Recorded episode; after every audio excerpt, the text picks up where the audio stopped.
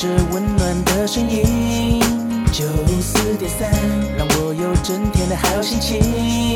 九四点三，分享生活点点滴滴。九四点三，随时陪伴着你，你最好的默契。人生，人生，人生，朋友们，在演出开始前，请容我们提醒您：演出中可以用手机、用电脑、用收音机，但请不要拍打、喂食或是转台，拜托。如果您都已经准备好了，请让我们一起走进人生小剧场。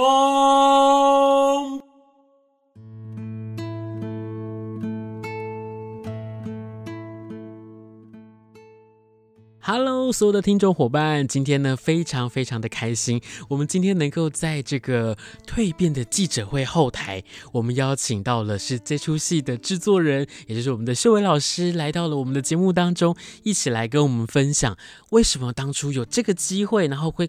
制作这出戏带给这么多的观众，而且是在几年前，我们在二零一三年的时候进行了首演。那我们在二零二一年，我们要再一次的把这出戏带给所有的观众朋友们。今天真的是非常荣幸，请到了秀伟老师来到现场。秀伟老师，可不可以先跟大家打声招呼？Hello，大家好，我在高雄的魏武营的后台。是因为这是一个很特别的访问，那我就在想说，哎，当初在想这出戏，当要制作这出戏的时候，当初是什么样的一个？契机去制作这出戏哦，因为吴兴国老师他本来就给自己定了十年的计划，因为他最早期改编莎士比亚，呃，包括《欲望成国》啊，像《里尔在此》啊，都相当的受到肯定。那么他后期他有也改编一些希腊的悲剧，那他觉得要把这个传统的戏曲如果要翻转变成当代的艺术，甚至非常引领潮流的艺术，那你必须要走到前卫的文学或者现代的文学，然后可以跟现代人可以产生一些。呃，心灵上的共鸣，所以他就挑选了贝克特啊、卡夫卡、契诃夫。那这个卡夫卡就是他一向呢，他就觉得他自己就是台湾的卡夫卡。我想很多愤青都会觉得自己是卡夫卡，卡夫卡因为好像被整个自己的想法、社会啊、责任啊、压力给卡住的人，然后对未来有很多呃憧憬跟向往的文青哦，或者是愤青，他们都会形容是卡夫卡这样。是，所以当时候他有这个想法，那正好。好在二零一三年。哈里尔在此在英国爱丁堡艺术节演出，嗯，那你知道爱丁堡艺术节是所有的表演艺术的人的一个梦想的天堂。对，这其实也是表演艺术里面的兵家必争之地啊。对，但是很难进去，因为通常来讲，他们只愿意在亚洲的话，他们只请过日本的全川信雄。是，对，这很不容易，因为全川信雄算是世界大师了。是的。那么通常他们都是请请这个西方的团队进去演出，所以当他们邀请吴兴国、利尔在此去演出的时候呢，哇，得到很多很大的这个肯定跟轰动。那当场这个艺术总监就说：“哎，你有没有想要再来？因为我们真的太喜欢你了，然后你的表演太精彩了。”所以吴兴国就说：“哎，我要做蜕变。”然后他说：“啊，那我们二零一三年正好有科技。”与艺术的艺术节主题，哦，是是。那你的蜕变会不会做的很科技？那吴兴国一看，哦，就顺着杆子往上爬。他说会会会会会。所以因为这样启发了我们，就是蜕变做的很科技。是。然后把多媒体，因为台湾也是科技岛嘛，那个时候广达的基金会有帮助我们，然后让我们去研究要怎么样把科技加在我们的表演艺术里面。那所以才会形成这个制作。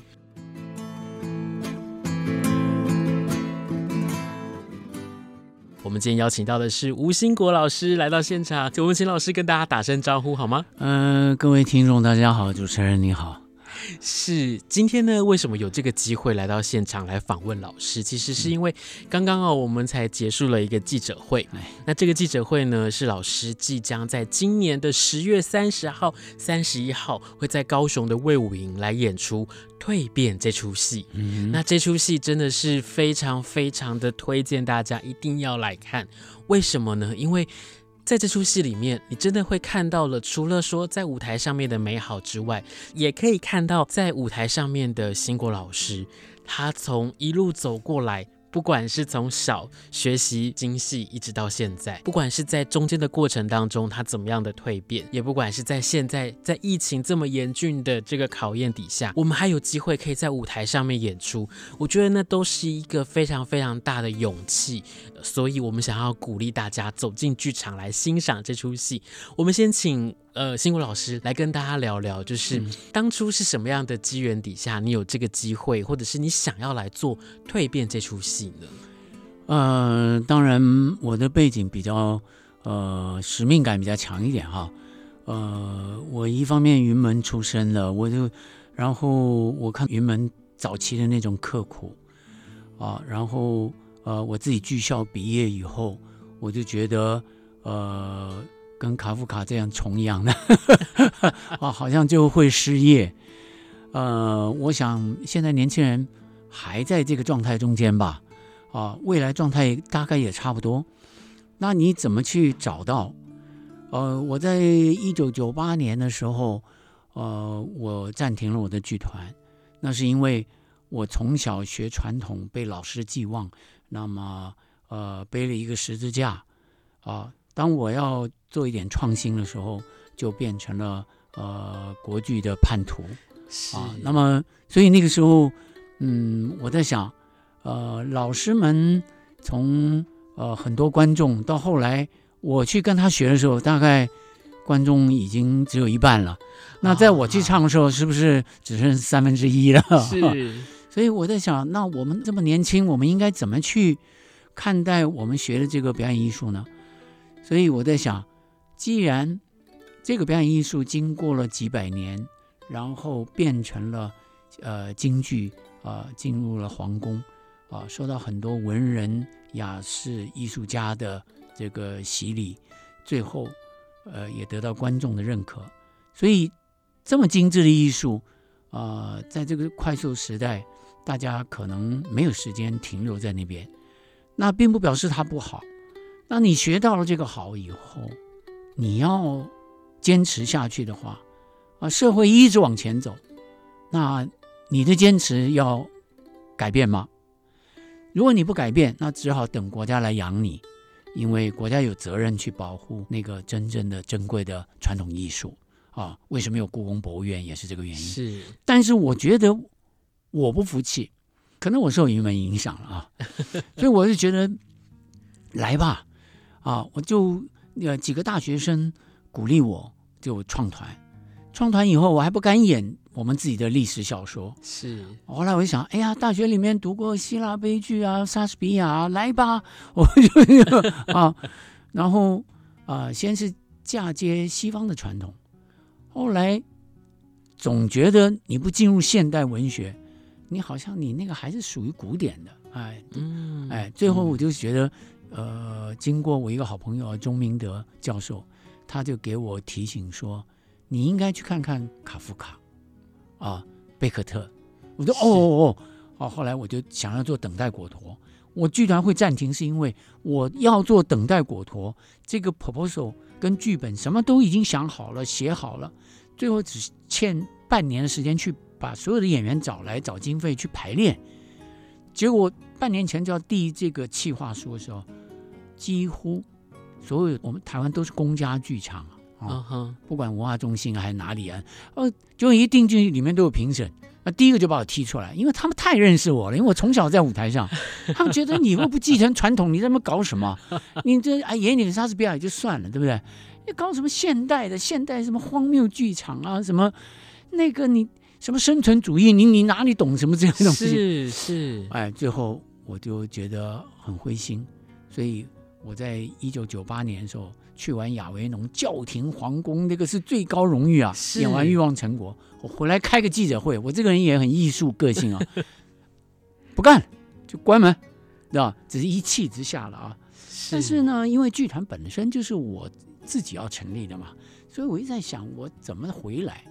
后来感谢一个法国的这个剧场大师，就是雅利安，嗯，嗯，哎，他呢是阳光剧团呢，他真的很厉害啊，他用的元素都是东方的，有日本的，对，卡布奇的啊，No 的，还有这个印度尼西亚的戏剧啊，也有那个巴厘岛的啊，那就是他们找了很多很多这样子的呃戏剧的手法，包括越南的水舞啊，那个那种啊，对，都拿都在里面。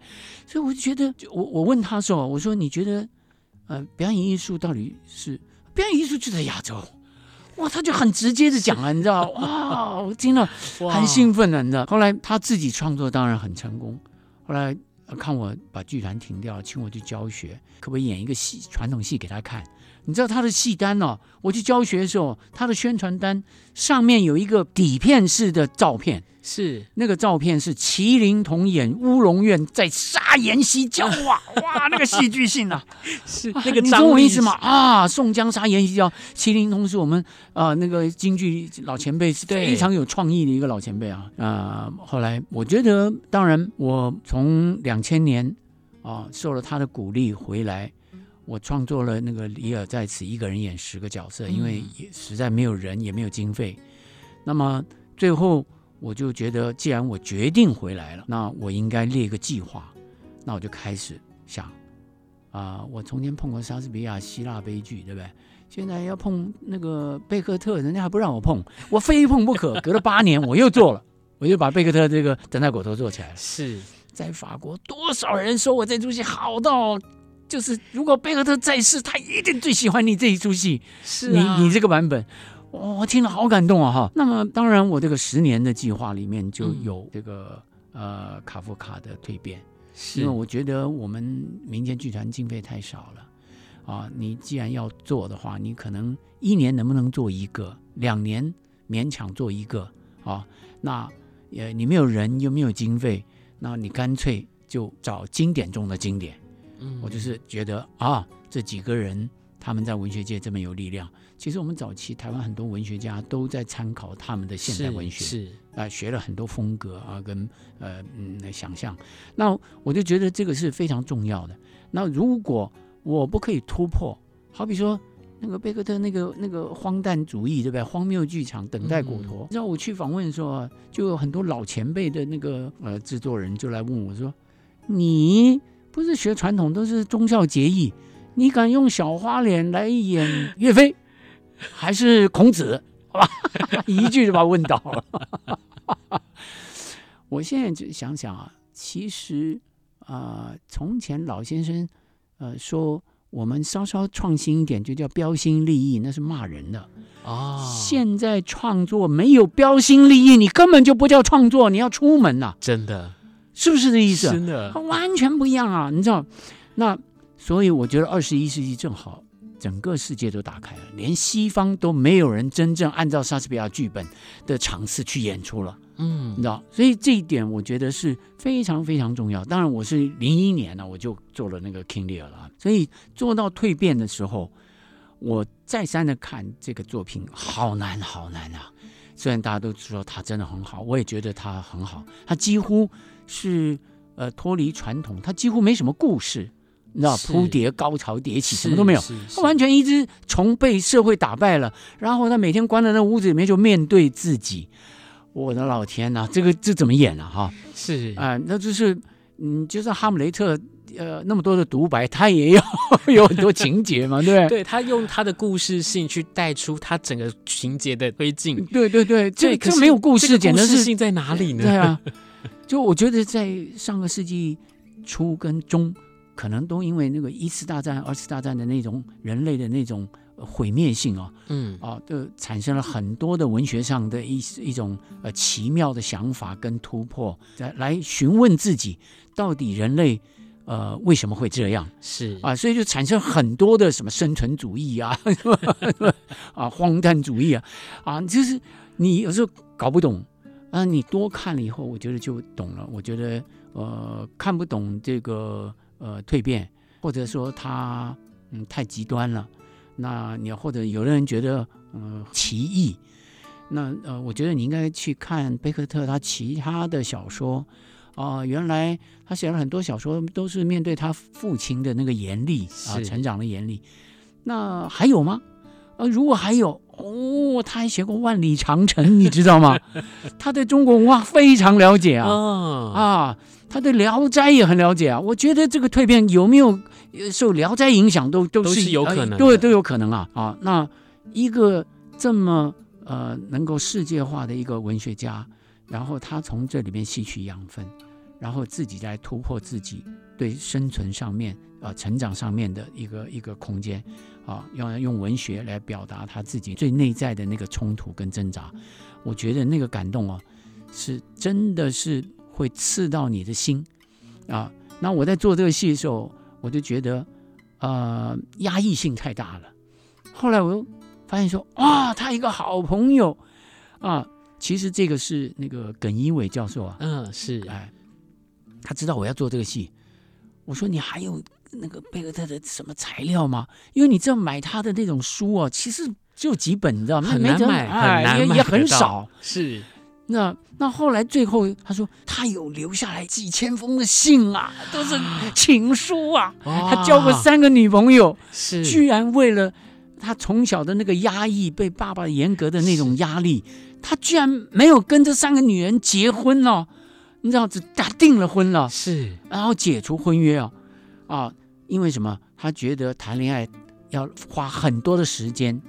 去哄这个这个心爱的女人，那他真的很喜欢女人，但是他觉得女人是青春的象征，对不对？她是呃时间的象征，是啊、呃，他希望所有的女人应该活在花园里面，你知道，盛开的花园里面，是是他浪漫到这种地步。但是为什么他不跟女人结婚？后来他有些信里面就写，呃，他回忆自己的时候，他希望腾出更多时间来写作，你懂我意思吗？而且甚至于他写作都在晚上，就在黑灯的时候才是最有智慧的时候，才最有想象的时候。是，哎呀，我就看了感动哦，我就觉得这个艺术家要变成大师级的真不容易啊。那个呃，要牺牲多少时间？因为他本来就是个天才，他很会读书。他二十四岁就拿到法律博士，嗯，他有一个很好的职业，对不对？啊，但是呢，那个职业只是象征性的，他完全是晚上回来就开始写小说，是，你知道？那我觉得，呃，他后来觉得好像跟他的女朋友太亲密了，就好像是一种罪过了，哦，就就好奇怪的一个想法，就是这个人很孤僻，你知道吧？嗯，呃，就是宅男中的宅男，这这这这，你根本很难想象，非常极端的想法，嗯，是非常极端，非常极端。那当然，他是一个家庭还不错的啊。那因为我觉得有一个成功的爸爸，其实是我很早就晓得了。我跟秀伟，呃，很早就开始，他有一个太古踏舞团，我有一个当代传奇剧场。嗯，我们一九九零年我才创立当代传奇剧场第四年。你想想看，我欲望成功就到英国皇家国家剧院去演出了。所以我有两个小孩，我从来。真的是他们想要做什么做什么，他们想要怎么样去啊，都支持他们。对对，都支持他们。我觉得你知道，以至于我的小孩都以为我在放生他。所以大家是不是更应该走进来看看这出戏？因为其实在这个戏里面讲的，跟新辉老师刚刚说的这个现实的生活真的是很不一样，很不一样，很不一样。如果说今天有。这么多人的支持，那会不会在我们的生活当中，又或者是刚刚我们讲到的这些作家们，嗯、他们就写不出这么经典的剧作，这么经典的文字跟作品？是，你看啊，呃，他很小的时候，他呃，爸爸把他丢出去，对不对？等到他后来呃有回忆可以写小说的时候，他居然在小说里面写：“门内是我的属地。”门外是恼人的杂音，啊、你就知道他们外面那个世界看成什么，你知道？是啊，他说我呃，当我很小很小的时候，我本来在门里，但是他们却要我走出去。但是当我走出去的时候，他们要要把我关在门里。我本来呃，我在我很小很小的时候，我本来在门里，可是他们却把我丢出门外。是哇，然后我就咚，就变成一个。那个呃蚕宝宝一样的啊，把自己装扮成完全出生的婴儿，不懂得怎么用脚跟手来爬，嗯啊，像一个蚕一样的，然后开始呃内心里面去表达啊，无论你怎么去看待自己，那就是有有一个门是专门为你设的，你永远都走不过去。哇，哇这是很可怕的事情啊！你懂我意思吗？是你像我们说法律一再严格，我不犯法，我根本不要懂得法是什么就好了。啊、他不是，他是精神上里面处处都是法是门，把他锁在禁锢，禁锢在里头。哎对，哎呀，我真的觉得这这样子的人生好痛苦。但是我就觉得在这个戏里面，我可以帮他超脱嘛，啊，我可以帮他。我站在一个艺术家的角度，或者说站在一个能诠释过很多人生百态的角度，啊。我希望鼓励这个年轻人，他不要这么早就放弃自己，是、呃、他应该往更远的啊去看，是、啊、甚至于他呃可以把心灵羽化，因为本来心灵东西就是看意念之间嘛，对不对？啊，你愿意把自己敞开来飞起来，他可能就飞起来了。人你看，人已经进化了，我觉得几千年、上亿年了，对不对？是才能到今天我们这个样子。那几千年前没有飞机啊，它怎么飞起来的？对不对？是，就是浪漫理想。那我们艺术家都在做这个，你多来进剧场来看呢、哦，你自己就会飞起来了。真的，我觉得那个心情，在这个呃多元的时代压抑的时候，你应该多欣赏艺术。是，大家想想看，在一九八六年的这个年代里面，其实。在台湾这个环境，其实那个经济也好，环境也好，社会的风气，它应该是一个非常朝气蓬勃的年代。是，那新国老师创立的当代传奇，在二零一三年的时候，老师写了《蜕变》这出戏。嗯、那在二零二一年的今天，老师要再次去重新做出这个制作，然后老师也要重新的在舞台上面，一人扮演这么多的角色。嗯老师，你是怎么样来看待这件事情？又或者是在这几年的转变底下，那特别是在现在，就像是现在疫情的关系，包含观众也好，不管环境也好，有了这么大的考验。当你再重新来制作这出戏的时候，带给你什么样的一个不同的出发点？嗯，呃，这一次演出感触更深了哦，因为我觉得正好碰到了疫情。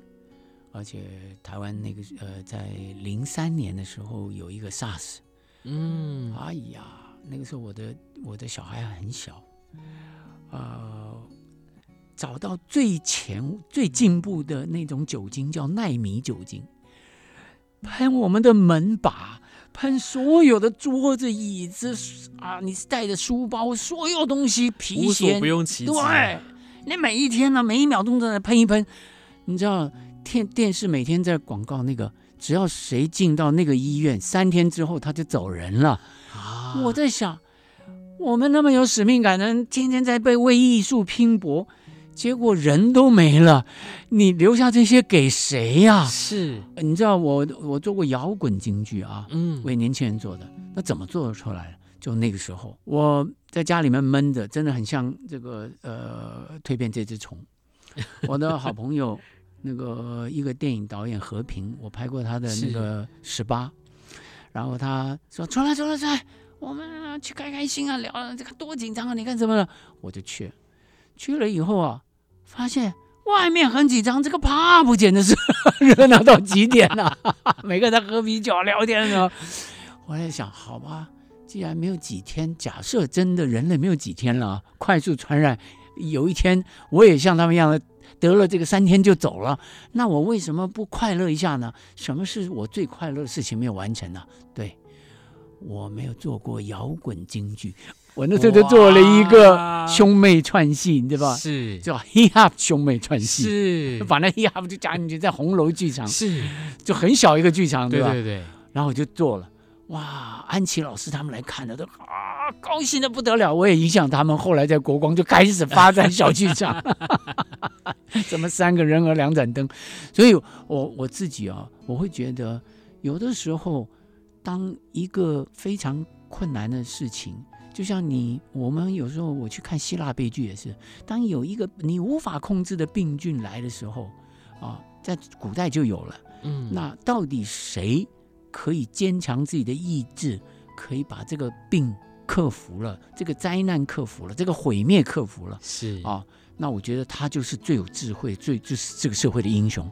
我觉得希腊悲剧整个在讲这个东西，就你能看到这个社会的英雄嘛？是，我觉得是啊，那偏偏走到上个世纪的时候，文学家已经要变成了虫了。你看看多委屈啊！